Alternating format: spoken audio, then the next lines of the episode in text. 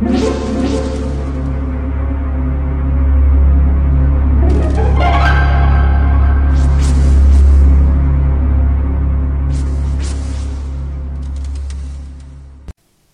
家好，我是小依依，欢迎收听一分钟破案。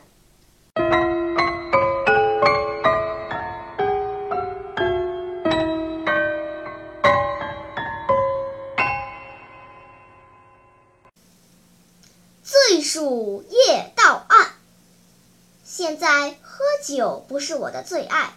其实我是个喜欢喝软饮料的女孩，但工作毕竟是工作。当接到电话说醉鼠酒吧发生入室盗窃时，我马上就接手了这个案子。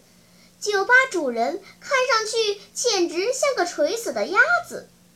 昨夜他和平时一样，先把大门锁上，打扫完店铺，然后就上楼睡觉了。但是今天早晨，他下楼后发现，放在抽屉里的现金全都不见了。有个路过的女人说，她清楚地看到两名男子在午夜时分离开酒吧，他们还扛着一些很沉很沉的东西。不过，目击者的话往往不能轻易相信。以前有个受害者。曾经亲口对我说，凶手拿着个巨大的柠檬打了他一下，可破案后才弄清，他其实是被大橙子砸了。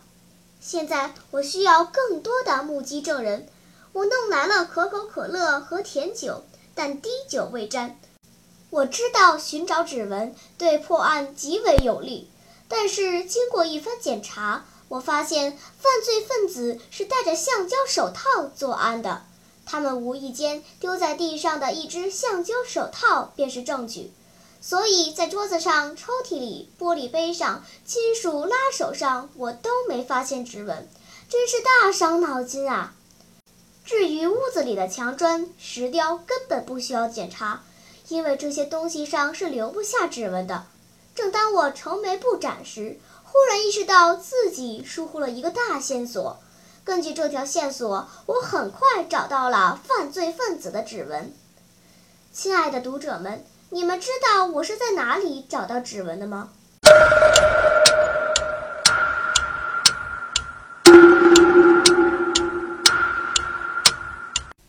你想出答案了吗？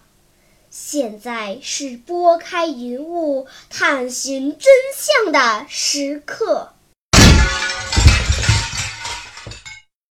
因为能留下指纹的物品包括纸、油漆漆过的物体、没用油漆漆过的木头、植物、玻璃以及大多数金属制品。以上物品都没留下犯罪分子的指纹，因为犯罪分子是戴着橡胶手套作案的。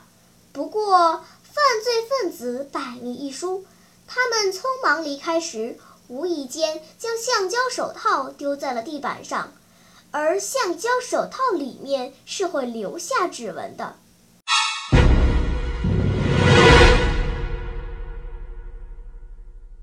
好了，今天的推理结束了，小朋友们。你喜欢听悬疑推理故事吗？如果喜欢，就请关注小依依讲故事吧。在喜马拉雅 FM 上，我将为你呈现更多谜一样的故事。